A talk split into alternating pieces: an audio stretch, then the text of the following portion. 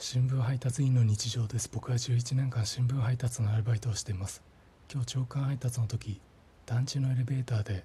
5階から3階へ降りる時3階のボタンと間違えて1階のボタンも押してしまいました。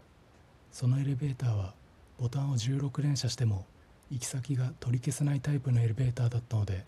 3階に降りた時エレベーターは待ってくれず1階へ向かってしまいました。エレベーターが3階に戻ってくるのを待つより階段で降りた方が早いので3階の階段から1階へ降りることにしました。